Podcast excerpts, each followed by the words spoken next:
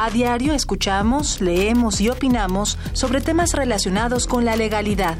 Pero, ¿verdaderamente conocemos nuestros derechos y obligaciones? Tu participación es indispensable. Acompáñanos. Derecho a debate. En la cultura de la legalidad participamos todos. Conduce Diego Guerrero.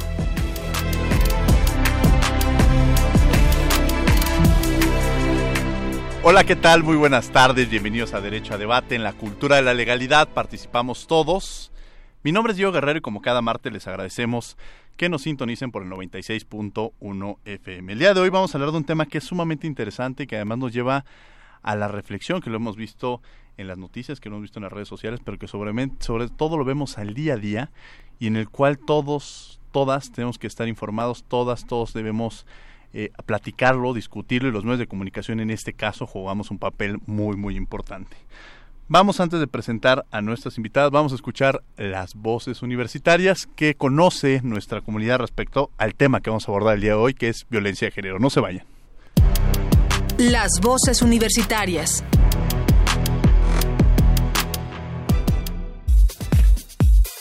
¿Qué haces para prevenir la violencia de género? Yo creo que aparte de no ejercerla, eh, al ver que alguien más lo está haciendo, eh, para ponerle un alto o pues sí, este, decirle que no es correcto, ¿no? Bueno, creo que una parte importante de la prevención es como ponernos a reflexionar sobre nuestras acciones, ¿no?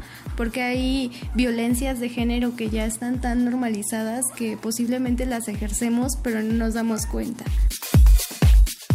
Bueno, pues creo que como hombres es necesario reflexionar nuestras actitudes y sobre todo pues ser más empáticos y principalmente informarse al respecto.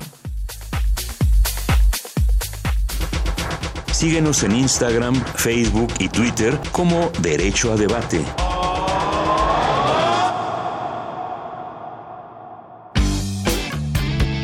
Queremos que entres al debate. Llámanos al 55 36 43 39 y participa. Derecho a debate. Bien, estamos de regreso en los micrófonos de Derecho a Debate y como estábamos comentando el día de hoy vamos a hablar sobre el tema de violencia de género y para eso tenemos el día de hoy nos acompaña Anel Tagle quien es coordinadora de la implementación del protocolo de atención a casos de violencia de género en la oficina de la Abogacía General. Anel, un placer tenerte el día de hoy aquí en los micrófonos de Derecho a Debate. Muchas gracias, Diego, por invitarnos. Al contrario, bueno, también nos acompaña Suheila Abigail Miranda Moreno, auxiliar de la Unidad de Género de Cultura UNAM y en la Cátedra Nelson Mandela de Derechos Humanos, egresada de la carrera de Lengua y Literatura Hispánica y dirigió el, tutorial del protocolo para casos de violencia de género. Eh, Suheila, un placer tenerte el día de hoy aquí en Derecho a Debate. Muchas gracias. Y bueno, también nos acompaña la maestra Rita Astrid Muciño Corro, abogada del Círculo Feminista de Análisis Jurídicos, quienes también ya la, hemos tenido muy aliada en los diversos diplomados que damos en la Facultad de Derecho sobre el tema. Rita, un placer tenerte el día de hoy aquí en Derecho a Debate. Igualmente, Diego, y pues a mis compañeras, este, muchas, un honor compartir los micrófonos con ustedes. Igual, igualmente. A ver, vamos a hablar de un tema que seguramente eh, existe, ha existido. Yo creo que lo primero que siempre les pregunto a mis, a mis alumnas cuando estoy en, en, clases es si alguna de ellas en algún momento han vivido un tema de violencia. Y desafortunadamente la respuesta es que todas siempre me dicen que, es, que en algún momento, o sea, ya sea en la escuela, ya sea en el transporte público, ya sea en la calle, y creo que es, esa parte es donde la que nos obliga a entender que es un tema que tendremos que trabajar, que quizá no es un, un tema en el cual eh, lo, lo, podamos resolver a corto plazo. Desafortunadamente es un tema que vamos a tener que abordar y tratar a largo plazo. Entonces, pero para empezar, siempre estamos escuchando el tema de género, género, género. ¿Qué entendemos por esta parte de la distinción en género? ¿Qué podemos hablar sobre el género? Eh, no sé quién quiere empezar, quisiera empezaríamos con este Sujaila. ¿Qué, ¿Qué es el género? ¿Cómo, entendemos el género? Pues el género es la construcción social que se les pues se les mm, los que se les encasilla una identidad a cómo debe comportarse un hombre, cómo debe comportarse una mujer, de acuerdo a un estereotipo que muchas veces resulta ser agresivo. Y bueno, no solamente para las mujeres. Por ejemplo, ah, el estereotipo básico de género para la masculinidad es el típico los hombres no lloran, ¿no? Que es completamente agresivo porque cualquier ser humano no va a poder expresarse, ¿no? Cosas... Pero lo podríamos ver en un sentido negativo, pero también lo podríamos ver en un sentido positivo, de alguna manera entender pues las nuevas responsabilidades que el otro día platicaba yo precisamente con la abogada general en esto que pones de los hombres no lloran o el hombre tiene que actuar de cierta manera y me parece que ahora hay que la construcción de la nueva masculinidad, o sea, cuál es el papel que se juega y quizá trasladarlo a una parte positiva, ¿no? Eh, de pronto escuchamos también esta palabra de equidad, eh, igualdad, feminismo, y muchas veces no entendemos estas diferencias este, y además las ocupamos casi como sinónimos. Exacto. ¿Cuál sería la diferencia entre estos, mi querida Nel? Pues desde una visión jurídica se ha confundido muchísimo el término de equidad e igualdad. Tendríamos que empezar a entender que si la equidad es dar a cada quien, ¿no? Siempre lo más cotidiano, dar a cada quien lo suyo, lo que cada quien debería de eh, tener, respetar sus derechos, eh, garantizar estos derechos, el acceso. Pero la igualdad tiene que entenderse desde dos sentidos. Hay una igualdad formal, pero también hay una igualdad sustantiva. La igualdad formal es reconocer, y lo que hemos visto en todas las convenciones, declaraciones, leyes, constituciones, reconocer que todas las personas son iguales ante la ley. Tienen la igualdad en el acceso a sus derechos, reconocimiento a sus derechos.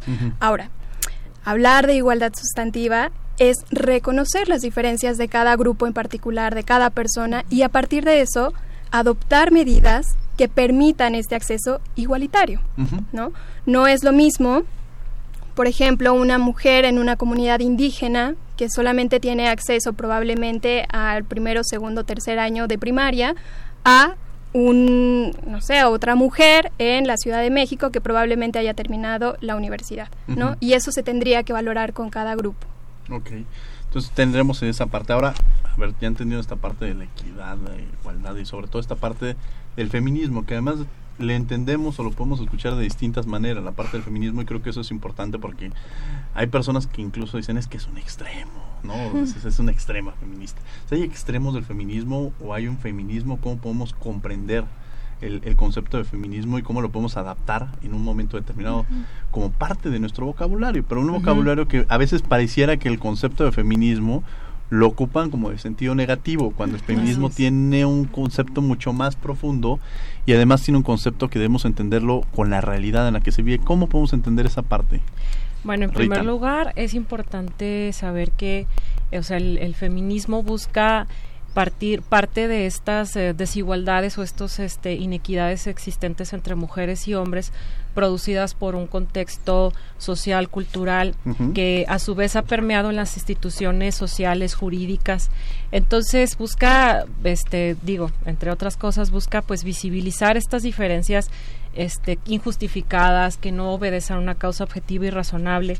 Y también dentro de este tema del feminismo es importante reconocer o, señalar que no se trata solo de uno, o sea, de, una masa, ¿no? Ah, esta masa le denominamos feminismo, ¿no? O sea, sino existen los feminismos, o sea, este, dentro de este, dentro de este contexto, dentro de este campo del, del saber, está el feminismo liberal, el que es más radical, este, feminismos latinoamericanos, feminismos este em, de de los de las afrodescendientes pues o sea feminismos feminismos negros este feminismo comunitario es decir existen este eh, diversas como vertientes o diversas este connotaciones que, que se han desarrollado pues justo por por el hecho de que las mujeres no somos una, o sea, no, no, no podemos decir, a ver, defíneme mujer, ¿no? O sea, como que las mujeres tenemos muchas particularidades que necesitan ser representadas porque eh, si bien, claro, este ha, sido nuestra diferencia biológica la que ha generado estas, estas distinciones entre mujeres y hombres, también son otras cuestiones que nos atraviesan, como lo son este, las condiciones socioeconómicas, el color de la piel, este, que han sido este, o que han propiciado estas diferencias, ¿verdad? Entonces, por eso es que también en el feminismo o, en los feminismos es que se ha buscado este, la que cada una de las mujeres esté representada y, y, a su vez este esto se vea reflejado pues en, en, las medidas no en las políticas públicas este pues porque si el derecho o el estado pues es ciego a estas diferencias corremos el riesgo de dejar o de excluir a un grupo. Ahora, tú decías que dentro de las mujeres existe esta parte que definir a la mujer sería como definir de una forma exacta el término feminista. ¿Ustedes creen, pero de pronto uno abre las redes sociales y empiezan a decir, primero, el, primer escenario que no, no se me hace tan válido, pero dicen, yo soy feminista. O sea, yo podría decir como hombre soy feminista o no existe en el, en el escenario o en el contexto decir que un hombre es feminista. O sea, ¿entra en esa parte o no entra? Pues de hecho, de hecho hay una burla que es, eres un feminista. que como que más bien tú quieres robar el protagonismo a esta lucha que es por y para las mujeres. Claro que sí hay aliados, como... Pues, Pero entonces no. lo, o sea, la primera pregunta es, ¿no podemos entender a un hombre como feminista o sí lo podríamos entender como feminista? Es que ahí también tendríamos que parar un poco y ver que justo hay diferentes grupos y para cada grupo es diferente, ¿no? El cómo se involucran también los hombres en esta lucha, ¿no? Entonces, habrá, por ejemplo, feministas que digan, ah, pues sí, es válido, pero habrá grupos que digan, no, porque esta lucha es de las mujeres, es para que se visibilicen y al final los hombres no van a, o sea, por mucho que sean empáticos, no saben, no han vivido la violencia, la discriminación que las mujeres viven día con día. Entonces, más bien ahí yo hablaría de un aliado mejor, porque igual las tres coincidirían, o sea, las tres dirían no podemos imaginar un hombre feminista o o habría alguna porque justamente me hablan bueno ahí están las radicales o sea ustedes dentro de esta parte del feminismo yo creo cómo que se catalogarían por, e- por, ejemplo Uh, yo creo que aquí se trata más que nada también de un tema de sororidad, ¿no? O sea, entre muchos feminismos, igual y no compaginamos todas las ideas, todas, pero yo no le voy a decir a una compañera radfem no, pues yo sí quiero que mi novio esté aquí entre todas en la marcha, ¿no? Porque respeto primero la postura de mi compañera Radfem. No, y además es muy legítimo. O sea, a ver, el tema de que los hombres no participemos en, precisamente en las marchas tiene una razón de ser. No es que sean, muchos dicen es que nos están excluyendo, es que nosotros... Y no, me parece que justamente el, el hecho de querer participar, pues se vuelve contradictoriamente, pues es una actitud que va en contra justamente de, de dar este posicionamiento, de dar esta o sea, justamente querer protagonizar un tema que no nos corresponde, y lo digo así. O sea, podemos ser, como ustedes lo dicen, aliados, podemos participar de diversas maneras. De este lado del micrófono se participa, pero respetando mucho la posición que ustedes en un momento dado llegan a tener, y te vuelves eso. O sea, no te vuelves el protagonista, sino aprender y entender que ocupamos esa palabra, y creo que con mayúsculas, que es aliados. Y estaremos aliando, aliados en la medida en la que también este, se nos, se nos este, no invadamos, porque es un tema hasta de, hasta de, de, sensibilidad que se debe tener con el tema, ¿no? Por ejemplo, en relación a este tema, me gustaría señalar que justo el tema de las masculinidades surge del, del, feminismo, pues, o sea, donde algunas académicas dicen, bueno, pero es que esto no, no se puede resolver solo mujeres hablando con mujeres, sino quizás partiendo de que el hombre con su masculinidad hegemónica, tóxica, bla, bla, bla, es quien a su vez es reproductor de esta violencia en mayor medida, ¿verdad? Porque también pues sabremos mujeres. Este, entonces surge este tema de las masculinidades para incorporar a los hombres como aliados, o sea, este, pero finalmente como dice este mi compañera, eh, pues bueno, final el, el tema de la de la sororidad y el tema de, de, los espacios seguros para las mujeres para compartir nuestras historias, intercambiar nuestras inquietudes, siempre va a ser más horizontal en la medida en la que seamos mujeres porque tenemos experiencias propias que, que pues que no no o sea no hay, tiene particularidades pues en comparación con un hombre.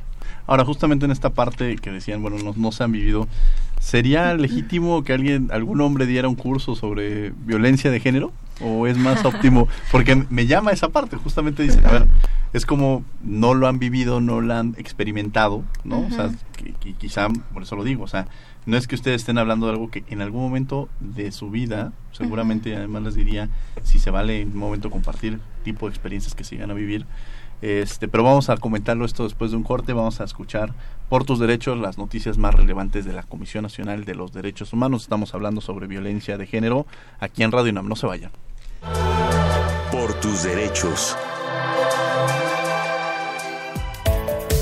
La Comisión Nacional de los Derechos Humanos reconoce la importancia de las juventudes y su potencial para transformar el país a través de su creatividad, trabajo y esfuerzo cotidiano. Por ello, este organismo hace un llamado a las autoridades del Estado para implementar acciones para que las y los jóvenes puedan desarrollarse en ambientes libres de violencia y discriminación, con igualdad de oportunidades educativas y laborales, así como incentivar su participación en la sociedad. La Comisión Nacional de los Derechos Humanos emitió la recomendación 21 VG diagonal 2019 al Gobierno y Fiscalía General de Morelos, esto por violaciones graves a derechos humanos en tres operativos judiciales ocurridos en Temixco y Cuernavaca, en el que perdieron la vida seis personas, incluidos dos infantes. Tras su investigación, la CNDH encontró detenciones y ejecuciones arbitrarias, tratos crueles e inhumanos, entre otras irregularidades.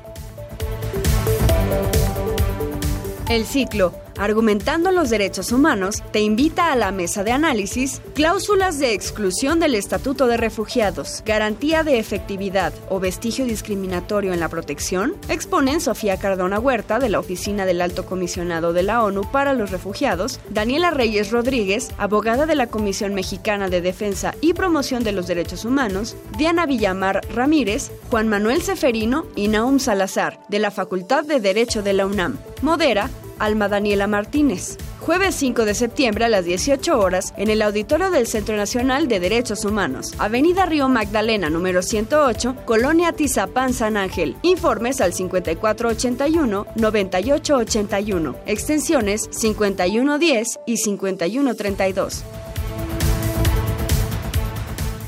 Escuchas Derecho a Debate.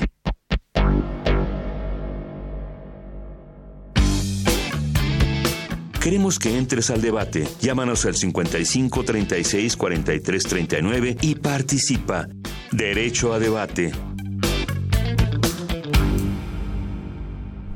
Estamos de, regreso en los micrófonos de Derecho a Debate 55 36 43 39 son nuestros teléfonos y también estamos en las redes sociales como Derecho a Debate. El día de hoy estamos hablando sobre violencia de género y me acompañan Anel Tagle, Sujaila Abigail y la maestra Rita Astrid para tratar este tema tan tan interesante y que además los medios de comunicación tenemos una responsabilidad y lo, lo, digo en ese sentido una responsabilidad de difundir de hablar del tema porque de esa manera me parece que es un tema de que se que se arropa en un cambio cultural y en un cambio de educación.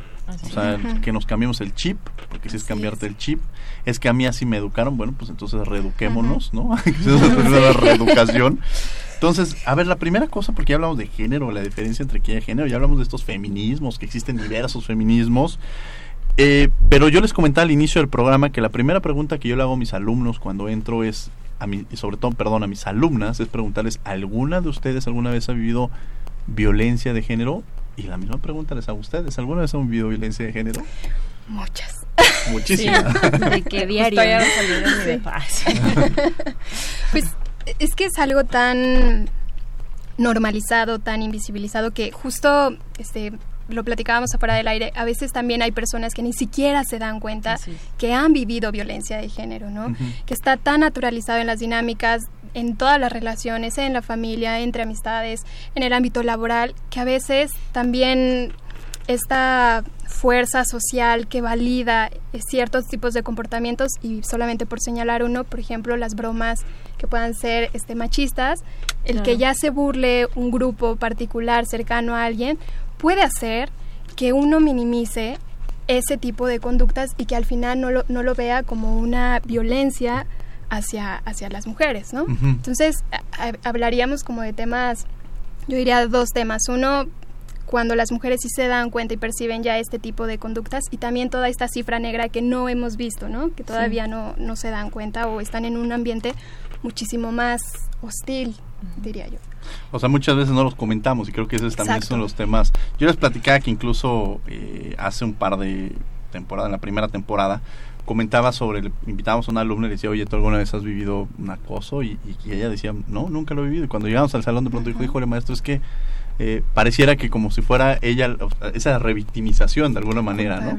O una culpabilidad, o incluso decir es que pareciera que con el hecho de, decirlo estoy atacando a la universidad y no va por ahí, o sea, es, es, es, completamente distinto, ¿no? Entonces creo que esos son los primeros mensajes que tenemos que enviar, o sea, el hecho de no decirlo, eh, de alguna manera, eh, permite que se siga, o sea, no hablarlo, no decirlo, no generar incluso una denuncia, pues permite que se siga generando y que se genera constantemente. Entonces, ¿Cómo podemos, o qué es, eh, qué, cómo podemos entender esta parte de la violencia de género? ¿Cómo la podemos identificar? Algunos casos incluso que pudieran ustedes decir. Hablando de acoso. Ajá, por, poner un ejemplo, la violencia de género, a ver, yo creo que la violencia de género tendría un abanico muy grande, ¿no? O sea, podemos hablar de acoso, podemos hablar exactamente. o sea, a veces ni siquiera es percibible y, alguien considera que no eso no es violencia cuando día a día está viviendo la violencia, pero es que así me enseñaron que yo tenía, o sea, esta parte de así, la, palabra así me enseñaron es el gran problema que tenemos en el tema, ¿no?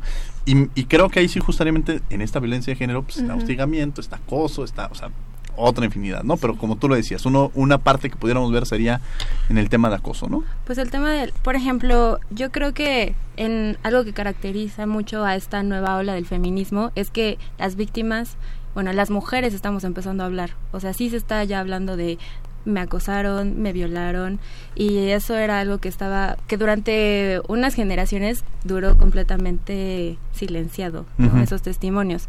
Por ejemplo, me, a mí me encantó este ejercicio que hubo ya hace como tres años en redes sociales, en Twitter, que fue el hashtag mi primer acoso. Que con ese justo se disparó la primavera violeta, el en abril. En abril. 24, de abril. 24 de abril. Y bueno, con ese hashtag que primero había empezado en, con las compañeras de Brasil como un hashtag que se llamaba mi primer asedio, pero pues por la barrera cultural de lenguaje no, no pudo traspasar al español latinoamericano, ¿no? Pero ya con el hashtag de mi primer acoso hubo historias espeluznantes de miles de mujeres de día a día contando cómo había sido su primer acoso y el promedio de edad disparó a los ocho años de edad. Wow. Y en espacios seguros como casa, escuela, ¿no? Que generalmente es donde ocurre la violencia, ¿no? Con personas cercanas, de la familia, de confianza, exacto. Híjole, que creo que esa es la parte todavía más sensible del tema, ¿no? O sea, pareciera que este quizá en la calle este sería algo que dirías bueno pero dentro de la casa pues todavía sobre un tema mucho más sensible hablando socialmente no porque entonces de, partimos de que pues eso genera repetir patrones eso genera aceptación no este un, tema de tolerancia, tolerancia y culpabilidad innecesaria o sea que no es parte de pero sentir yo lo digo entonces estoy estoy afectando a alguien cuando más bien es, al revés no claro o sea porque la víctima siempre va en un principio a pasar por un proceso difícil de reconocerse a sí misma como víctima. O sea, cuando tú, pues por lo que te está dictando y dictando la sociedad, ¿no? Pues tú andabas vestida provocativamente, pues tú te pusiste borracha, pues tú porque vas a fiestas con puro hombre, ¿no? el tema de la revictimización, ¿no? ¿Qué tipos de violencia podríamos ver, Rita? O sea, ¿cuáles son los tipos de violencia que pudiéramos conocer? Digo, ya hablamos de algunos, pero algunos otros que nos, que nos hiciera falta mencionar. Pues bueno, eh, retomando lo que comentó este la compañera, me gustaría señalar que en primer lugar, es muy importante que como sociedad, o sea, claro, particularmente las mujeres, pero que como sociedad tengamos muy claro qué es la violencia y las violencias eh, que se reproducen en la forma en la que nos estamos, este, digamos, tratando entre mujeres y hombres. O sea, porque, de, o sea, esa es como la, una, una de las claves de, de todo esto, ¿no? O sea, este, cuando tú ves este tipo de, de movimientos de virales como el Mi Primer Acoso, como el Me Too, y empiezas a ver esta, este mar, ¿no? O sea, de, de denuncias públicas, te das cuenta que, bueno, por un lado, las mujeres entonces ya estamos identificando. O sea, ya no solo vemos a la violencia como el feminicidio, como las formas más visibles y las más extremas, claro, sino que ya estamos identificando que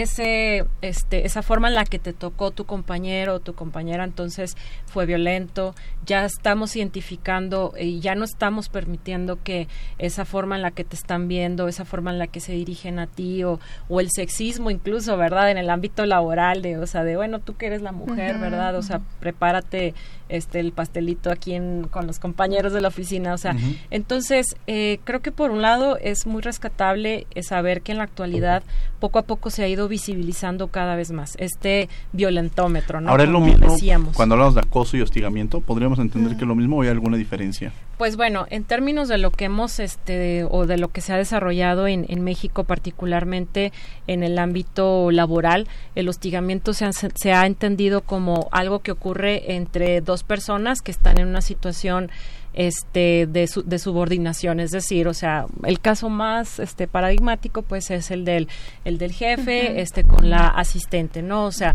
pero así es hay una relación de poder manifestada en las este en los en los puestos que desempeñan estas personas pero también tenemos lo que es el acoso sexual que esto es como entre pares es decir puede ser este una o sea dos personas que dos subdirectores o sea dos personas dos compañeros de trabajo que de alguna manera o sea, si bien aquí quizás ya la relación de poder no está en términos del, del, del, puesto que desempeñan este, las personas, pero sí hay algunas manifestaciones o, hay algunas situaciones que van restándole este poder y autonomía a quien en quien se está infringiendo esa, esa violencia. La, la, en realidad, yo diría que este, un poco abonando, la relación de poder en violencia de género se da siempre. ¿No? Siempre hay un sometimiento de la persona. Lo que hace la diferencia entre el acoso y el hostigamiento, que justo lo decía muy bien Rita, es esta relación jerárquica formal. Cuando ya justo en el ámbito laboral y un poco este se ha tratado más en México para visibilizar este tipo de violencia, se da entre una persona con una situación eh, un, puesto mucho más alto que tiene control frente a las acciones de otra persona, ¿no? que está bajo sus, sus, órdenes, podríamos decirlo, en el ámbito laboral.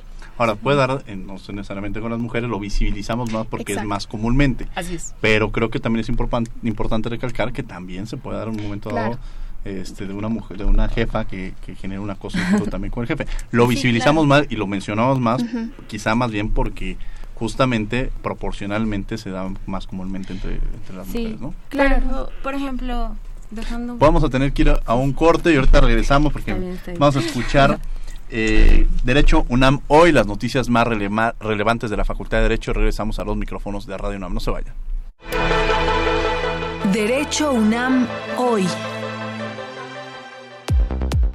En el marco del ciclo de conferencias y mesas de diálogo Ciencia por México, organizado por el Consejo Nacional de Ciencia y Tecnología, el CONACIT, el director de la facultad, Raúl Contreras Bustamante, afirmó que en la actualidad las humanidades y las ciencias sociales enfrentan retos por demás importantes, desafíos generados por la vertiginosidad de los cambios que vive la realidad social y que requieren la atención y apoyo de dicha institución. En su participación, Contreras Bustamante resaltó que falta mucho por hacer para darle a las ciencias sociales y a las humanidades la presencia que merecen en la legislación y en materia de políticas públicas, pues son áreas de estudio medulares en la reestructuración de nuestro país. Tú también sé parte del ciclo de conferencias y mesas de diálogo Ciencia por México, que seguirá llevándose a cabo todos los miércoles a partir de las 11 horas y hasta diciembre del presente año en el Auditorio Eugenio Méndez de Ocurro del CONACIT. Informes en www.conacit.gov mx diagonal eventos de interés o al 5322 7700. Esta semana se presentó en la Facultad de Derecho el libro La extranjería en el derecho indiano, de las partidas a la recopilación de 1680, escrito por la doctora Ana Brisa Oropesa Chávez. Este trabajo fue la tesis doctoral de Oropesa Chávez en Geografía e Historia por la Universidad Complutense de Madrid y es fruto de 15 años de esfuerzo y de una profunda indagación en el Archivo General de Indias de Sevilla, donde de primera mano consultó documentos relativos a la administración de la monarquía española en los territorios ultramarinos. El libro analiza la regulación jurídica de la corona de Castilla en materia de extranjería respecto de sus posesiones ultramarinas, entre otros aspectos similares. Agradecemos a la doctora Ana Brisa López Oropesa por presentar su proyecto en esta facultad. Porque los sábados también tenemos actividades, te invitamos a la conferencia La actualización del derecho penal en el sistema acusatorio, dictada por el maestro Víctor Serrano Contreras, el sábado 31 de agosto a las 11 horas, en el auditorio Isidro Favela, que está en el edificio principal de la Facultad de Derecho. La entrada es completamente libre. ¡Te esperamos! Síguenos en Instagram, Facebook y Twitter como Derecho a Debate.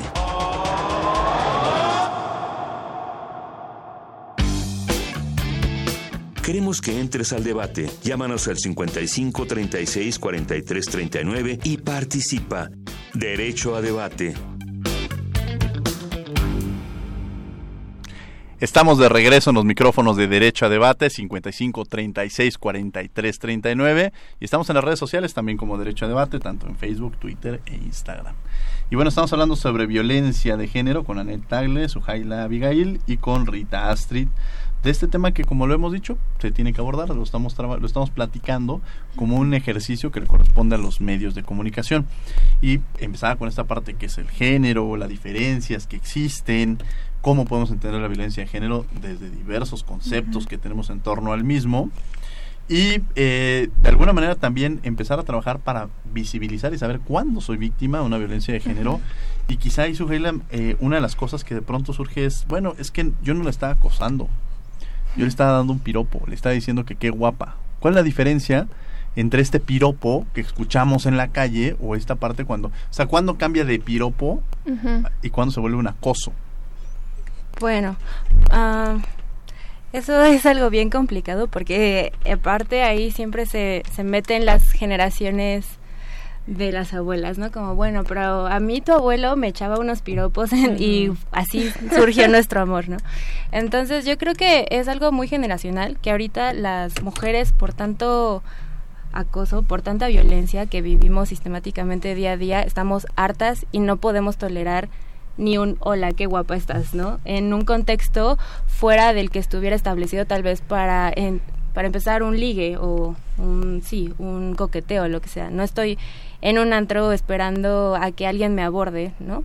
Sino tal vez estoy en, unos, en un espacio académico, estoy tranquila en la biblioteca central estudiando, porque alguien va a llegar y me va a abordar. O porque si yo voy caminando de mi casa hacia el metro, alguien me va a chiflar y a decir, no, no necesariamente un piropo de lo más poético e interesante, sino también vulgaridades, que es lo más común que escuchamos. Pero cuando entra esta vulgaridad, Daniel, o sea, ¿tú cuál, ¿cómo podríamos entender o cuándo te ha pasado a ti hablar de este piropo, de esta cosa? O sea, ¿cómo lo, algún ejemplo quizá, ¿no?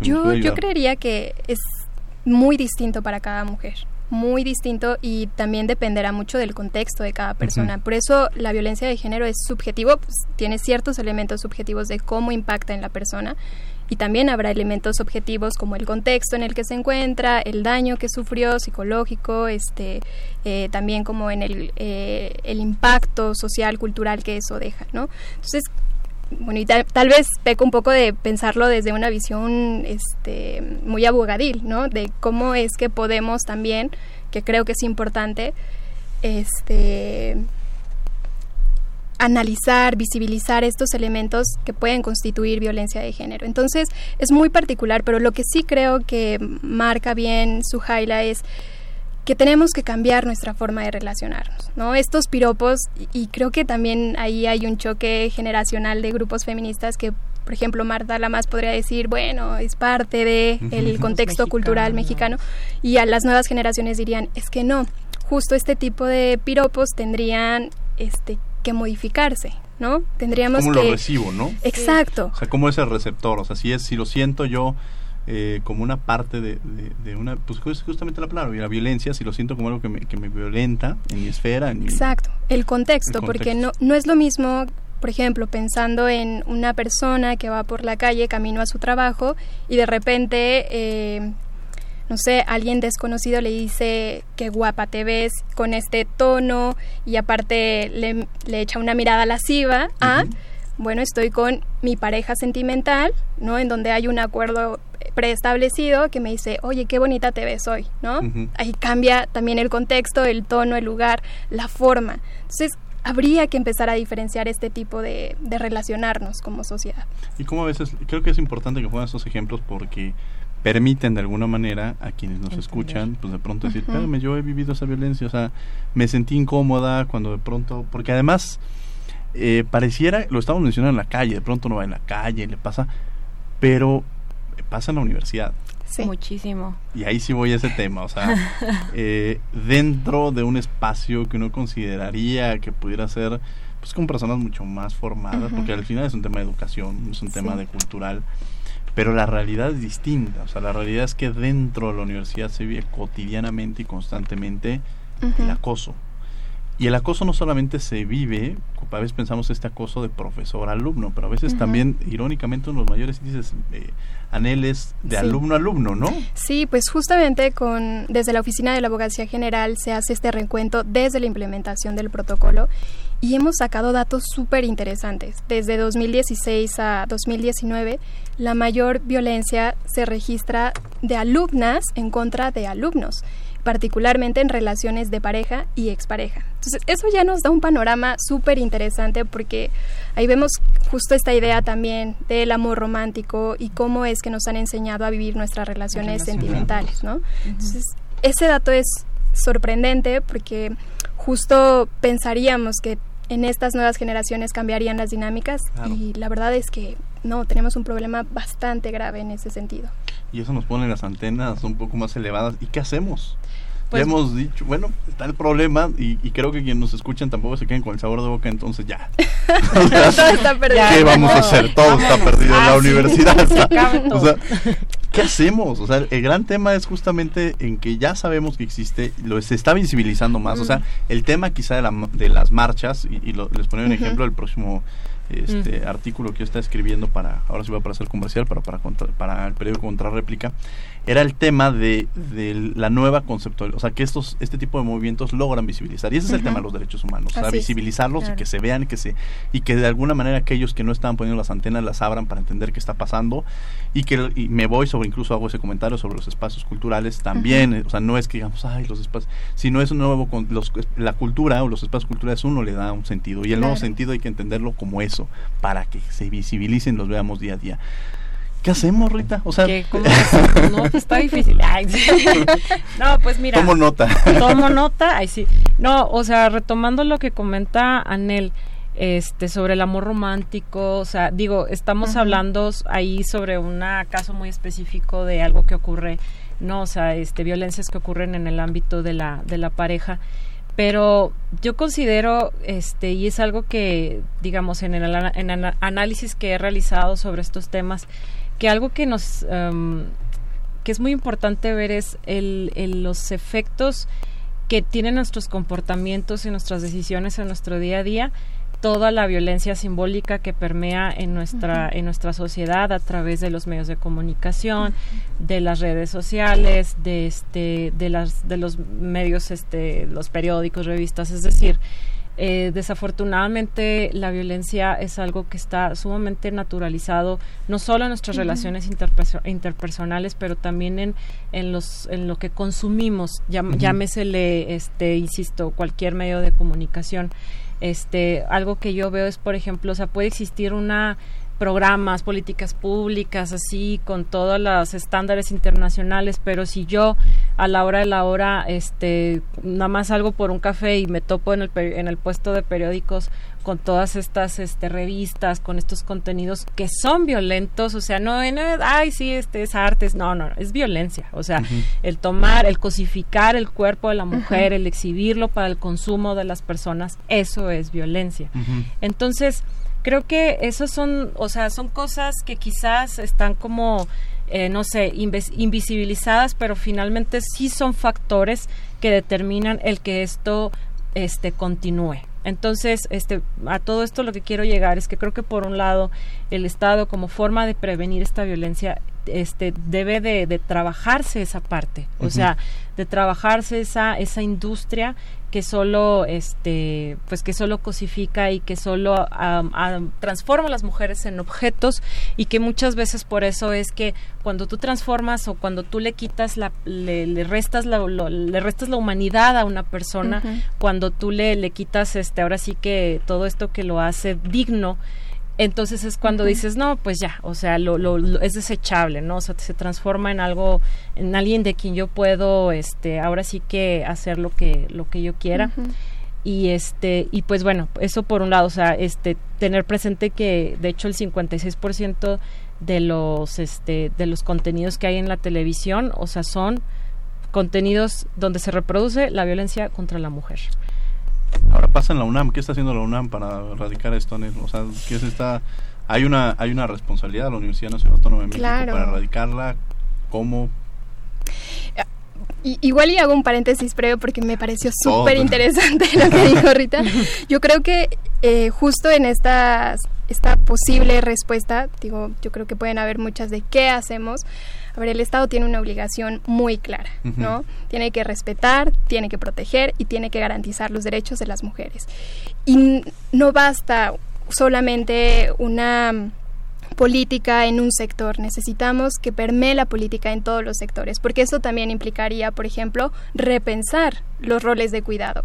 Y eso implica repensar las jornadas laborales, repensar los, este, los salarios de las mujeres. O sea, implica muchísimas. El permiso de paternidad. Los sí, no, los parentales.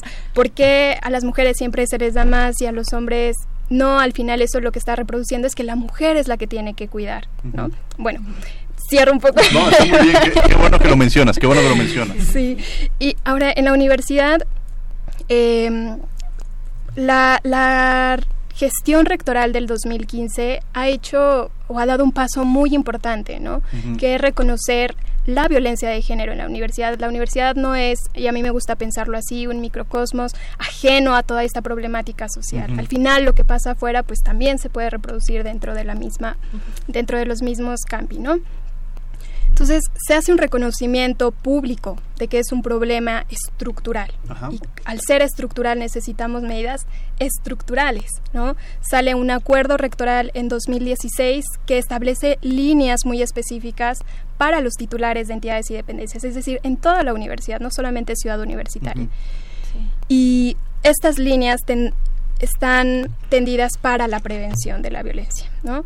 Se crean comisiones internas de equidad de género en cada entidad y dependencia, se crea un protocolo, el primer protocolo de la universidad para atender casos de violencia de género. Y un protocolo con una visión de perspectiva de género que da acompañamiento a las personas que presentan una queja y que también auxilia este proceso jurídico para que se dé se haga un análisis desde la perspectiva de género. ¿no? Bueno, vamos a escuchar precisamente eh, descubriendo tus derechos eh, y regresamos a los micrófonos de Radio UNAM. No se vayan. Descubriendo tus derechos. Derecho a la identidad. Toda persona tiene derecho a tener un nombre, imagen y reputación, así como al acontecimiento de su personalidad jurídica. Las autoridades a su vez emitirán los documentos correspondientes que acrediten la identidad. Escuchas Derecho a Debate. La última y nos vamos. Estamos de regreso en los micrófonos de Derecho a Debate y bueno, estamos hablando de violencia de género. Tenemos como invitadas a Nel Tagle, a Sujaila Abigail y a Rita Astrid. Bueno, estamos en la última y nos vamos. Ahora sí que este, los últimos comentarios que tendríamos en el micrófono. Este, empezaremos, este, Sujaila, ¿cuál sería algún comentario o algo que haya quedado en el aire que te gustaría comentar en breve para, para antes de cerrar el programa?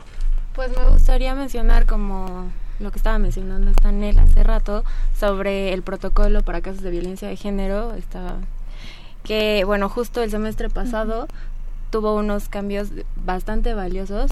Me gustaría mencionar el que a mí me pareció increíble, que fue esto de establecer que no va a haber un periodo límite para la para levantar una denuncia. Esto es básico porque pues no sabemos cuánto tiempo una persona se, se tarda para identificarse a sí misma como que sufrió un episodio de violencia de género, ¿no?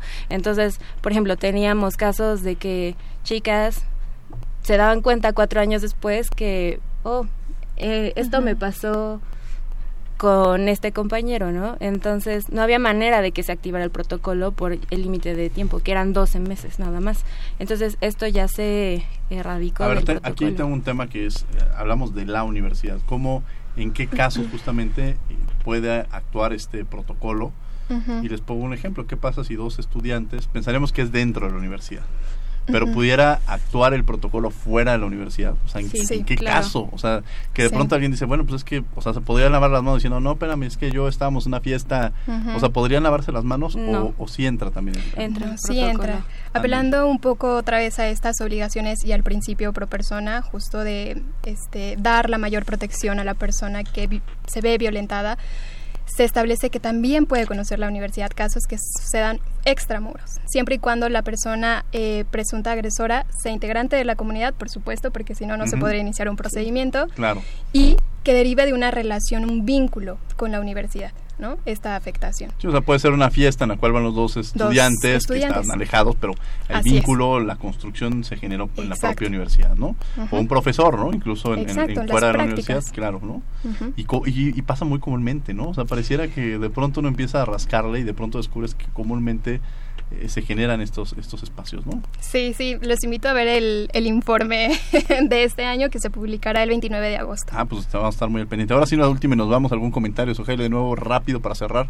Bueno, 20 segundos. Ok, rápido nada más que como un breve comercial que también estamos implementando un tutorial de este protocolo para que la comunidad estudiantil se tenga un acercamiento mucho más directo y fácil con un video que les explique de manera rápida, directa y con un lenguaje coloquial todos los pasos a seguir en un bueno para levantar una denuncia. ¿Y dónde puedo encontrar ese video? para Está en YouTube. La siguiente pregunta es, yo me meto a YouTube, ahora sí que paso a paso, este hazme un tutorial de cómo buscarlo. Yo me metí a YouTube y ahora qué pongo. Ponga nada más tutorial para casos, no, tutorial de protocolo para casos de violencia de género UNAM. Y ahí va una serie de... Así que ahí salen los monitos ah, explicándote muy Bien, muy bien. Anel, este, algo que quieras comentar, ya estamos ahora sí en la última y nos vamos. Pues yo creo que es importante que nos quedemos que es un tema que nos compete a todas las personas, ¿no? Eh, que como sociedad necesitamos retejer este tejido que tenemos que eliminar como estas confrontaciones y nos pone a pensar a todas las personas. Creo que sería interesante que también los hombres tuvieran como estos espacios de reflexión justo para pensar en cómo serían las, las masculinidades positivas, ¿no? Las mujeres hemos pensado mucho este tema de cómo reivindicar nuestros derechos, pero también necesitamos que los hombres cambien este chip. Que me parece que, mira, ah, sí surge un poco el chip de todos lados. En una ocasión tuvimos aquí una invitada eh, feminista, decía, pero me estoy reeducando. Entonces, en alguna ocasión un joven, una persona que trabajaba conmigo, me dijo que al otro día no iba a trabajar porque iba a ir a con su hijo a alguna actividad. Entonces, lo primero que me pasó por la cabeza es, ¿y dónde está la madre, no? Entonces, en esta reeducación, de pronto como que yo solita me contesté, no, no puedo pensar así, ¿no? Entonces, sí parece que es algo en el cual, no, o sea, las, cuando decías el tema generacional, pues es un nuevo chip, una nueva reeducación. Es un proceso de construcción. Es un proceso de, Pero hay otra parte que creo que también justamente lo acabas de decir, y aquí entramos a, a lo que mencionábamos al principio, el papel de los hombres. Sí. ¿No? En esta parte de no somos feministas, ya lo dijimos al inicio, pero tenemos una participación activa. Y creo que justamente en eso, eh, que generemos estos espacios de diálogo, que creo que podría ser interesante que lo, lo, hiciéramos aquí en el programa, de ahora entenderlo desde la otra cara de la moneda y, y además comentarlo, porque al final esa es la parte en la cual nos estamos reeducando todos, ¿no? Y me parece todas y todos, ¿no? Exacto. Bueno, pues eh, Rita, algún comentario, ahora sí, la eh, última pues, nos vamos. ya para, para finalizar, este, en relación al protocolo, me parece una medida muy, muy importante para prevenir, prevenir este principalmente la revictimización, o sea, para que se puedan brindar una atención efectiva, para que se pueda garantizar el acceso a la justicia de las mujeres. Y algo que me parece también relevante decir es este esto de, de que no haya como un límite temporal es de suma importancia porque hay algo que se le denomina el tiempo de las víctimas. Es decir, este, si bien a lo mejor yo sé que alguien fue o una persona fue víctima de violencia, yo no puedo decirle a esa persona, oye, ¿por qué no vas a denunciar? Porque finalmente, este, lo decía, este, Suj. lo decía. Para no errar.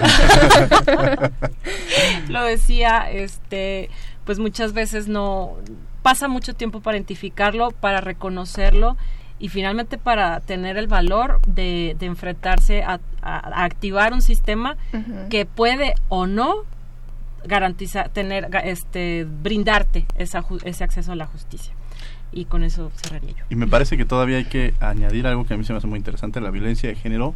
A veces le podemos poner otra connotación, se vuelve violencia de género con las indígenas, violencia de género ah, cuando se vuelve otra vez grupos en situación de, vulnerabilidad y entrar en otros factores, la violencia laboral, la, violencia obstétrica, la violencia en la política. O sea, creo que el tema justamente nos puede llevar a hablarlo, a tocarlo y desde diversas vertientes pero justamente quedarnos con eso, que, que la realidad es que tenemos que cambiar y la persona, cuando hablamos de este tema, hay un elemento central y es justamente cultural, cambiar este concepto cultural y tres elementos, educación, educación, educación, para que... De construcción, de construcción. Para que, para que entremos en ese, en ese en ese cambio, ¿no? Bueno, pues ya nos vamos, les agradecemos, muchas gracias, este Anel, por habernos acompañado hoy aquí en Derecho a Debate. Rita, muchas gracias. Gracias, Diego. Eh, Suheil, Suheila, muchas gracias. Eh, bueno, les agradecemos a la Comisión Nacional de los Derechos Humanos, Facultad de Derecho y a Radio UNAM en los controles técnicos, Agustín Mulía, asistencia de Alias Hurtado, Jocelyn Rodríguez, Lorena Redondo, eh, Mariana, redacción y voz de las notas, Ana Salazar, redes sociales, Yanis Hernández y Valeria Gómez, producción Paco Ángeles. No olviden que nos escuchamos de ley todos los martes. Esto fue Derecho a Debate. Por hoy concluye la discusión, pero no se pierdan el próximo tema en Derecho a debate. En la cultura de la legalidad participamos todos.